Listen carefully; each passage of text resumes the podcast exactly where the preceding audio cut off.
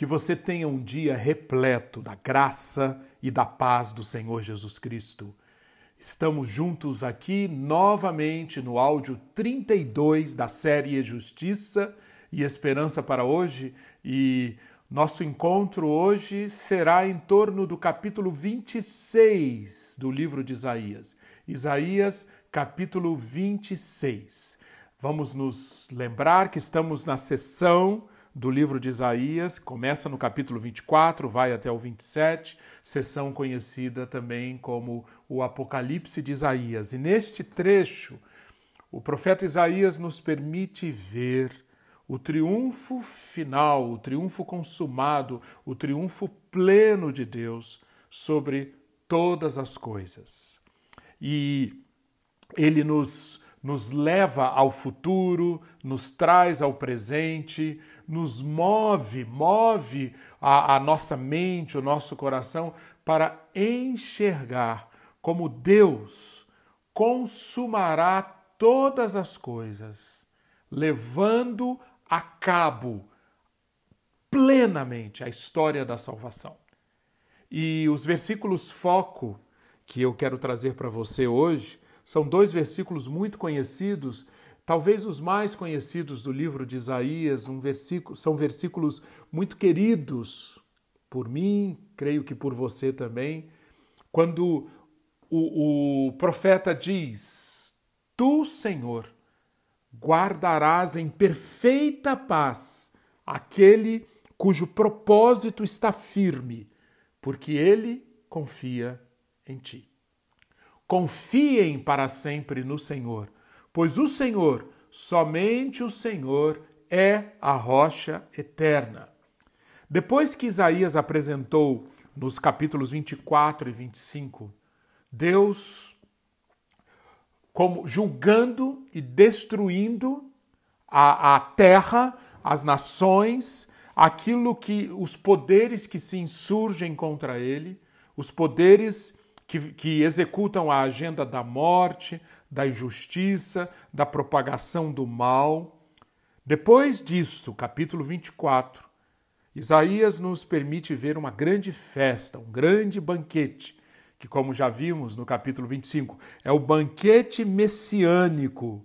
Ali Deus é louvado, ali Deus é exaltado. E agora, nos capítulos 26 e 27, a, a ênfase do profeta muda um pouco. Não está mais aqui em, em xeque o, o que Deus fará, o que Deus fará sobre as nações, mas sim o que Deus tem preparado para o seu povo. Sim, aqui nos capítulos 26 e 27, nós temos a, a, apresentado como que o triunfo de Deus é completo não apenas sobre os seus inimigos, mas o triunfo de Deus é completo também no sentido de que ele prepara para o seu povo um legado, uma herança, um presente. Que presente é esse? É o que nós começaremos a estudar aqui no capítulo 26. E, e o capítulo começa com uma figura, versículo 1 Naquele dia se entoará este cântico na terra de Judá: Temos uma cidade forte. O capítulo então começa com a figura, com o símbolo da cidade. Você deve se lembrar, nós vimos recentemente, como Isaías usa essa figura da cidade para referir-se a, a a, a nações, a sistemas, a culturas, a pessoas unidas num, num sistema contrário ao reino de Deus. Uma cidade voltada para a autoglorificação, uma cidade sem, sem, sem foco no bem, na justiça, na vida, uma cidade com foco no prazer, esta é a cidade do caos. Esta é a cidade barulhenta de Isaías 24:10. A cidade sem forma, a cidade vazia, a cidade desolada. Em contraposição com esta cidade, aqui no capítulo 26, o profeta então nos leva a enxergar agora, hoje, que temos uma cidade. Não é a cidade do caos, mas é a cidade forte. Vamos, vamos visitar essa cidade, vamos enxergar esta cidade, vamos ver o que, o, o que Deus preparou na forma de uma cidade para o seu povo. Observe que Isaías está nos ensinando um cântico, um cântico. Isto é muito importante. Né, por, por, ao longo desta sessão, do capítulo 24 a 27, nós estamos vendo diversos cânticos. O capítulo 24 nos mostrou no versículo 14 que os salvos levantam a voz e cantam com alegria por causa da glória do Senhor, que dão glória ao Senhor. Eles cantam. No capítulo 25, a partir do versículo 1, também nós já estudamos um cântico: Eu te exaltarei, eu louvarei o teu nome, porque tu és, Senhor, tu és o meu Deus. No próprio capítulo 25, a partir do versículo 6, nós fomos introduzidos ao clima de festa, de cântico, de exultação, de alegria no banquete festivo messiânico. E agora, no capítulo 26, Isaías nos mostra e nos ensina mais uma vez um cântico. Naquele dia se entoará um cântico, um cântico que, sim, será entoado naquele dia, que é o dia da consumação de todas as coisas, o dia da volta do Senhor Jesus Cristo. Mas nós não precisamos esperar aquele dia. Nós podemos e devemos aprender esse cântico agora, hoje, e entoarmos esse cântico. O que o cântico diz, em primeiro lugar, esse reconhecimento: nós temos uma cidade, que é uma cidade forte. Vamos então ver as características dessa cidade, por que ela é uma cidade forte. Em primeiro lugar, na época, a cidade cidade tinha um significado para as pessoas do século VIII antes de Cristo, século VII e também durante muitos séculos depois, cidade a cidade era o lugar onde um grupo de pessoas resolvia habitar. A parte dos perigos, a parte dos assaltos, a parte dos animais selvagens, e por isso toda a cidade tinha muralhas, muralhas, porque ali dentro da cidade a vida poderia prosperar, porque eles estariam guardados dos perigos, das ameaças fora dos muros. Pois bem, Isaías nos ensina, aqui nesse cântico que vai dos versículos 1 a 6, a enxergar, em primeiro lugar, os muros dessa cidade. Essa cidade tem muralha e defesa. E o profeta diz: quando ele olha a muralha e a defesa, é um símbolo, claro, ele diz: essa muralha e defesa, sabe o que é? É a própria salvação de Deus. A salvação de Deus é a muralha e defesa dessa cidade. Nada menos do que a garantia, o cuidado, a proteção do próprio Deus está sendo assegurado nessa cidade. Essa é a muralha, essa é a defesa. Mas a cidade da época, além da muralha, da, muralha tinha também portões. Os portões que serviam para o fluxo de quem entra, de quem sai na cidade. Isaías enxerga aqui no versículo 2 que essa cidade forte, ela também tem portões. E quando Isaías vê os portões, ele enxerga o objetivo dessas, desses portões é que, através deles, entre na cidade que quem? A nação justa, a nação que guarda a fidelidade. Salvação, versículo 2, justiça e fidelidade aos poucos, Isaías vai apresentando justamente os elementos cruciais, os elementos essenciais do plano salvador de Deus apresentado no Novo Testamento e levado a cabo no Novo Testamento. Salvação é, salvação é, primeiramente, estar dentro, estar inserido no plano, na história, na cidade do próprio Deus e usufruir da garantia, da segurança, do cuidado desse Deus. Mas salvação também é uma transformação. Uma transformação de caráter, antes de mais nada. Uma transformação na vida interior, de tal maneira que, com essa proteção, com essa segurança, com essa salvação, o, o ser humano vai sendo cada vez mais transformado em alguém que traz a imagem e semelhança do próprio Deus, que tem o caráter semelhante ao do próprio Deus, e Deus, o caráter de Deus, e, e, em essência, esse caráter de Deus é marcado por esses dois atributos: Deus é justo, Deus é fiel. Portanto, quem vai morar nessa cidade? Os justos e os fiéis.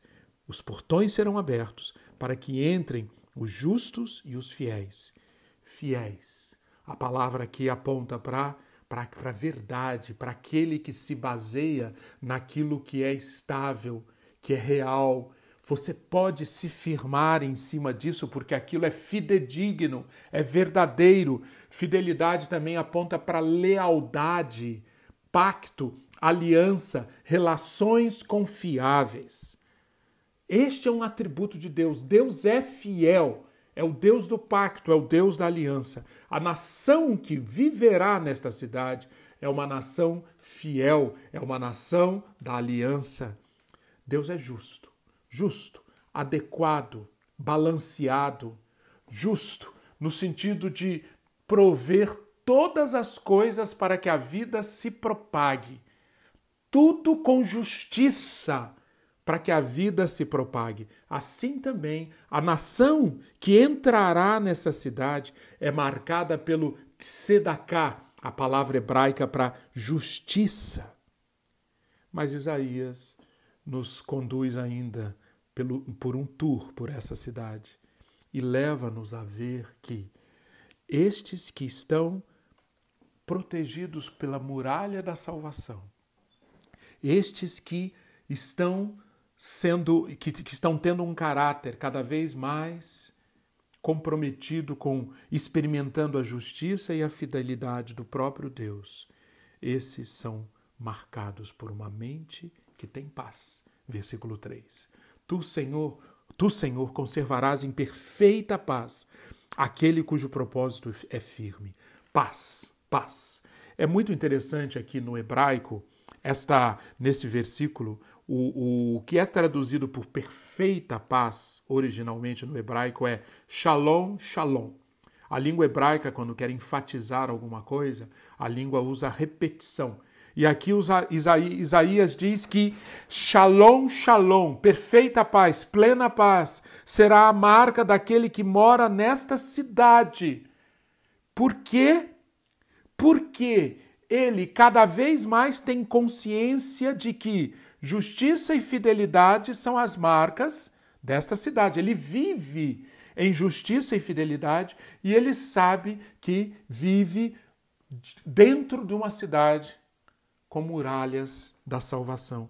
E esta consciência vai criando cada vez mais uma uma segurança interior que se traduz num shalom, numa consciência de que se está completo, de que se tem toda a provisão.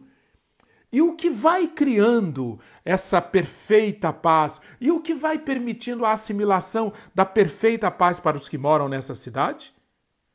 Confiança. Isaías responde: porque ele confia em ti. Confiem sempre no Senhor, porque o Senhor Deus é uma rocha eterna. Aqui então entra a fé. A confiança, a confiança naquele que é a rocha. E não é uma confiança esporádica, uma confiança aleatória. A confiança sempre, a fé permanente, a fé estável naquele que é a rocha eterna. A tendência nossa, como seres humanos, das nações, é colocar a confiança em pseudo-rochas. Isaías já falou bastante sobre isso, lembra-se? Ao longo desse livro, nós temos visto o profeta denunciando o perigo de Judá colocar a confiança no Egito, na Assíria, na Babilônia, em ídolos, em tudo aquilo que é terreno apenas e que o ser humano pode produzir. Isso parece rocha, mas é uma pseudo-rocha. A rocha verdadeira e a rocha eterna é o Senhor Deus, é Yahvé, o Deus da aliança. Portanto, se você está firmado nele, você pode estar em paz. E o que é estar firmado nele? Aprender a viver pela fé, aprender a confiar sempre nele, aprender a, a desenvolver uma vida mental, uma vida psicológica caracterizada por um propósito firme, estável. Esse é todo um aprendizado que Isaías ensina para o povo daquela época e que está nos ensinando hoje também. Viver assim. Por quê? Porque essa cidade forte está lá na frente, no sentido de que só será consumada quando Cristo voltar e novos céus e nova terra forem inaugurados. Mas nós não precisamos esperar. A palavra de Deus deixa claro, sobretudo no Novo Testamento, que hoje, depois, antes mesmo da segunda vinda de Cristo, nós já temos acesso aos poderes do mundo vindouro. E este e esta combinação de elementos da salvação estão acessíveis para nós hoje e nós podemos experimentá-la sim. Vamos lembrar, fica, vou ficar aqui só em alguns textos, poucos textos. Por exemplo, João capítulo 14, em que esses elementos aparecem. Jesus diz aos seus discípulos: Não deixem que seu coração fique aflito. Jesus, em outras palavras, está dizendo: entre nessa cidade, fique dentro dessa cidade. É a cidade forte. Como, Senhor? Jesus responde: creiam.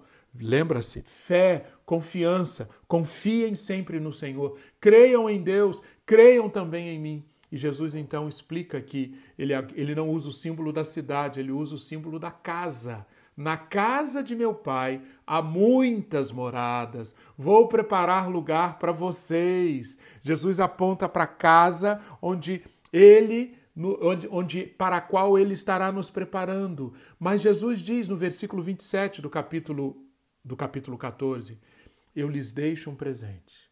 Vocês podem já, agora, mesmo antes de entrarem nessa morada que está sendo preparada para vocês, eu deixo a paz para vocês, a minha plena paz. Estamos falando do versículo 3 aqui. Tu, Senhor, conservarás em perfeita paz.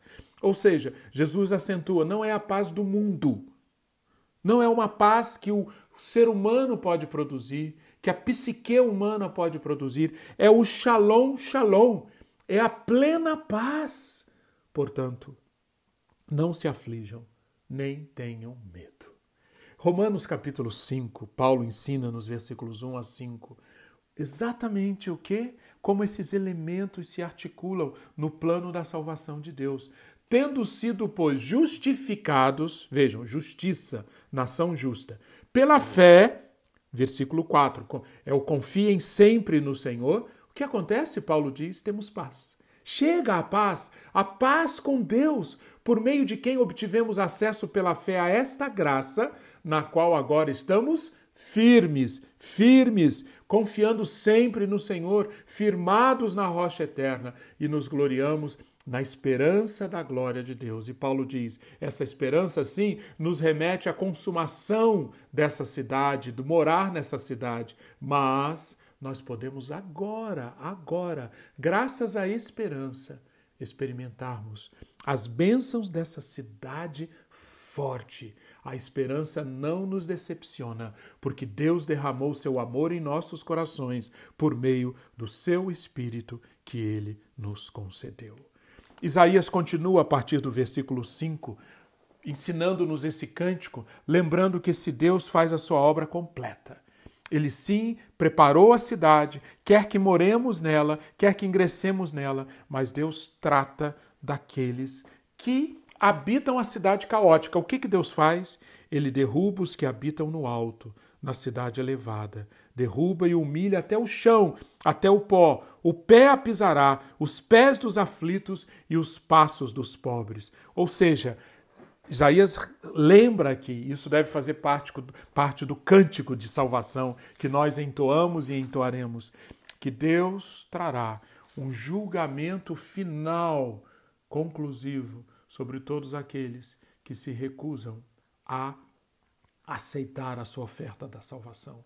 Todos aqueles que optam por continuarem na cidade do desafio a Deus, na cidade que, que está focada na autoglorificação, na cidade do orgulho, a cidade da prepotência, a cidade da arrogância. Essa cidade será abatida.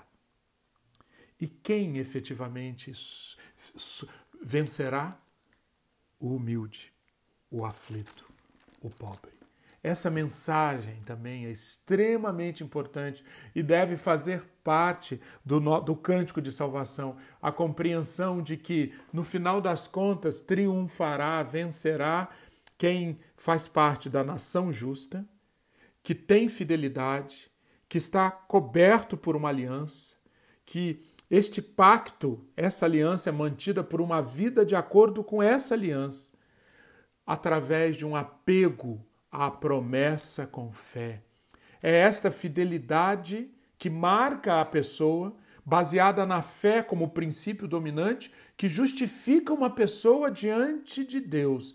E quem quer que mantenha um pensamento assim firme, ou seja, quem possui uma mente que se apega a esse Deus, será protegido por ele de forma que essa pessoa gozará de perfeita paz, porque essa pessoa confia no Senhor e não será envergonhada. E esta pessoa é marcada por quê? Por humildade. Essa pessoa faz parte dos pobres da terra, daqueles que reconhecem a sua dependência do Senhor, da rocha. Aqui Isaías lembra-nos que devemos tomar cuidado para nunca sermos habitantes da cidade orgulhosa, porque a, a cidade de Deus é uma condição espiritual. Assim também a cidade do homem, a cidade sem Deus, é uma condição espiritual e nós temos o perigo de habitarmos nessa cidade. O que nos vai resguardar de habitarmos na cidade do homem? A consciência de que os pés dos aflitos e os passos dos pobres triunfarão, ou seja, bem-aventurados são quem? Os pobres de espírito, os mansos, os limpos de coração, os que têm fome e sede de justiça. Lembra-se de Mateus capítulo 5, versículos 1 a 12? Tem um diálogo completo com esse texto aqui de Isaías 26. É melhor estar entre os pobres e humildes, que triunfarão, do que estar entre os poderosos, que acham que triunfarão. Aqui está a verdadeira sabedoria. Pois bem, a partir do versículo 7, entramos na segunda parte do capítulo 26. Depois desse cântico ensinado por Isaías, agora nós temos uma oração ensinada por ele, que é uma oração para nos mostrar, para nos ensinar a exercitar a dependência de Deus. Uma oração para exercitar a dependência de Deus. Note que a sessão anterior, versículo 6, terminou falando do aflito, do pobre, do necessitado. Pois bem, agora no versículo 7, o pensamento continua falando sobre como é o caminho, como é a vereda que esses que são pobres e necessitados percorrem. E Isaías diz: A vereda do justo é plana. Tu que és justo, aplanas a vereda dos justos. Que descrição de caráter, do caráter daquele que está no reino de Deus, do caráter que aceita a história da salvação. O caráter além de tudo que foi mostrado no cântico da salvação anterior, agora apresenta o caráter desse, dessa pessoa na forma de uma reflexão, de uma oração de dependência. Então, em primeiro lugar, a justiça volta à cena. Na época de Isaías, estrada, caminho, era algo uh, muito desconfortável. Não havia estradas com asfalto, estradas com pistas, estradas protegidas como hoje. Estrada significava irregularidade, significava desconforto. Aqui Isaías está dizendo: quem é justo, quem habita nessa cidade, ele anda por uma vereda plana. Que fantástico! Ou seja, uma, uma estrada plana e reta é a vida, é a vida do justo. Por quê? Porque tu, Isaías fala a Deus, tu que és justo, aplanas a vereda do justo. Versículo 8. Também através dos teus juízos, Senhor, te esperamos. Vejam que importante. Essa confiança na rocha eterna, que foi tão enfatizada por Isaías no versículo 4, mostra agora a sua faceta, ou seja, o justo. Coloca a sua atenção, coloca o seu foco em que? Na orientação de Deus, na vontade de Deus, na palavra de Deus, nas promessas de Deus. É através dos teus juízos, Senhor. É aqui que nós colocamos a nossa esperança. E isto, portanto, permite que nós não, não entendamos que Isaías está prometendo aqui conforto, bem-estar. Essa vereda plana, aplanada pelo próprio Deus, não é necessariamente ausência de tribulação, de dificuldade. Não. O que Isaías está dizendo é que plano é aquilo que não é tortuoso, não é enganoso, não é fraudulento. O próprio Deus nos guarda das armadilhas ocultas que espreitam a vida dos ímpios. As demandas de Deus, os juízos de Deus, as orientações de Deus são claras e seguras.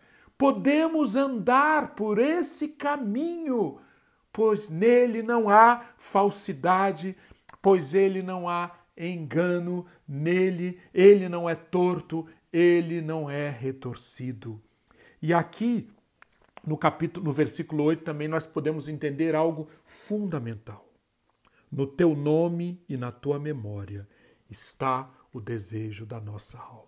Que maravilhoso! Ou seja, esse versículo deixa claro que esse caminho, que essa vereda, não é um fim em si mesmo, mas é uma forma de buscar a Deus e encontrar a Deus. O objetivo do caminho é Deus, não é a justiça própria, não são os méritos, não são as virtudes pessoais. Nós procuramos a vereda plana nós ansiamos pelos juízos. Por quê? Porque ali nós encontramos Deus. E é esse encontro com Deus, e é essa busca de Deus, e é essa fome e sede de Deus que, que, é, que é o que importa. No teu nome, na tua memória, está o desejo da nossa alma. Nome e memória. Duas expressões referindo-se ao próprio Deus, à essência do próprio Deus. Ou seja, expressando a expectativa do crente de que Deus demonstrará a sua fidelidade e a sua justiça no momento mais apropriado. Este é o nosso Deus. E isso nos permite confiar e esperar. Confiar, a fé é o firme fundamento das coisas que se esperam. Precisamos reconhecer que esperar isso que Isaías apresenta aqui nos versículos 8 e 9. Muitas vezes, para a maioria das pessoas, é a parte mais difícil, pois é uma admissão de que não há nada que possamos fazer no momento para atingir nossos objetivos. Mas é uma admissão, é uma admissão de que nós reconhecemos que Deus pode nos salvar e Ele o fará esta espera, portanto, torna-se uma afirmação espiritual, uma forma de dizermos, sobretudo a nós mesmos, que não somos a chave para a solução dos nossos problemas e que temos a certeza de que essa chave é o próprio Deus, é a nossa rocha eterna. Esperar pelo próprio Deus. Versículo 9. Esperar quando? De dia e de noite, com minha alma suspiro de noite por ti.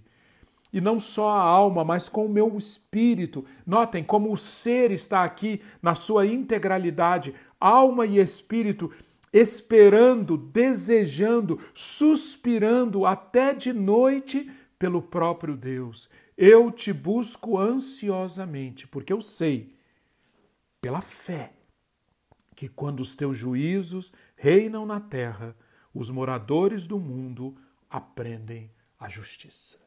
Eu sei, note que, que passagem repleta de motivos de confiança. A fé é o firme fundamento Observe aqui, estude aqui e veja que a fé não é pensamento positivo, não. A fé não é uma simples credulidade. A fé não é uma simplesmente um desejo de que as coisas vão bem. Não. Fé, como Isaías mostra, é firmarmos-nos numa série de realidades, acima de tudo sobre o próprio Deus, sobre quem é Deus e sobre o que esse Deus faz em nossa vida, na vida das nações, na vida do mundo, no passado, no presente, no futuro, até a consumação. É essa fé, é essa confiança que Isaías está mostrando aqui. Com essa confiança, nós estaremos na cidade forte, cercada pelos muros da salvação com essa confiança, essa confiança, ligando-nos a um pacto, estará permitindo, abrirá o caminho para quê? Para nós vivermos em justiça. Por quê? Como aprendemos no Novo Testamento, como aprendemos com Abraão em Gênesis 15, com a fé nós somos justificados, pois mediante a fé. E justificados vamos tendo um compromisso cada vez mais claro e intenso com a prática da justiça em nossa vida e com a manutenção da fidelidade. E dessa forma, algo vai acontecer não só no nosso espírito, um espírito que anseia por Deus, mas também na nossa mente, uma mente que será cada vez mais firme, versículo 3, porque essa mente aprendeu que a única base sólida, confiável, que no final das contas produz essa firmeza que tanto ansiamos, a única rocha eterna é o próprio Deus. E, portanto, é somente na relação cada vez mais amadurecida e intensa com esse Deus que vamos experimentando essa firmeza de mente, essa firmeza de propósito, que, no final das contas, se traduz em shalom não uma simples paz, mas a perfeita paz. O shalom, shalom, a plena paz. Esse é o caminho que Isaías nos mostra. Este é o cântico da salvação. Este é o cântico e esta é a oração da dependência que nós precisamos aprender a cantar e a fazer. Cantar o cântico da salvação, fazer a oração da dependência. E aqui, e nós estamos concluindo por hoje, a partir do versículo 10, Isaías mostra que esse Deus completo, ele reconhece que nós temos que conviver enquanto Deus não consuma a história com a injustiça, com a maldade, com a impiedade. Isaías passa a mostrar o que acontece com o ímpio. O ímpio, versículo 10. Isaías vai mostrar nos versículos 10 e 11 ele é ímpio não porque ele é forçado a isso, não por um condicionamento cultural, não por alguma questão genética. Ele é um ímpio, antes de mais nada, porque ele escolhe ser ímpio e se manter ímpio. Vejam só que afirmação. Ainda que se mostre favor ao ímpio, nem por isso ele aprende a justiça. Até na terra da retidão, ele comete a iniquidade e não vê a majestade do Senhor. Vejam que impressionante. Essa declaração deve fazer-nos pensar nisso. A impiedade, a perversidade, a iniquidade, o pecado é algo que não é superficial. Pecado, impiedade, injustiça, quando colocado diante de um favor, ao invés de promover arrependimento, quebrantamento, vai, vai fazer com que o ímpio nem perceba e nem aprenda a justiça que está sendo comunicada através daquele favor. Se esse ímpio for passar a morar numa terra de plena retidão, mesmo assim ali ele, porque é ímpio, cometerá a iniquidade e fechará os olhos, fechará os olhos e não verá a majestade do Senhor. Sim, versículo 11: Senhor, a tua mão está levantada, mas eles não a veem. Ou seja, Isaías aqui nos faz lembrar aquela famosa passagem de Jeremias, na qual Jeremias diz que o pecado está impregnado no homem, como as pintas estão impregnadas no leopardo. Pode o leopardo se livrar das suas pintas? Pergunta Isaías, pergunta Jeremias. Isaías aqui apresenta algo parecido. Reflita sobre isso. Nós amanhã, se Deus quiser, continuaremos essa reflexão. Reflita sobre isso. O que é apresentado aqui sobre a impiedade e o que é mostrado sobre a dependência do justo e o que é apresentado sobre o cântico da cidade forte, da cidade de salvação. Que o Senhor torne o seu dia repleto da graça e da paz dele. Amém.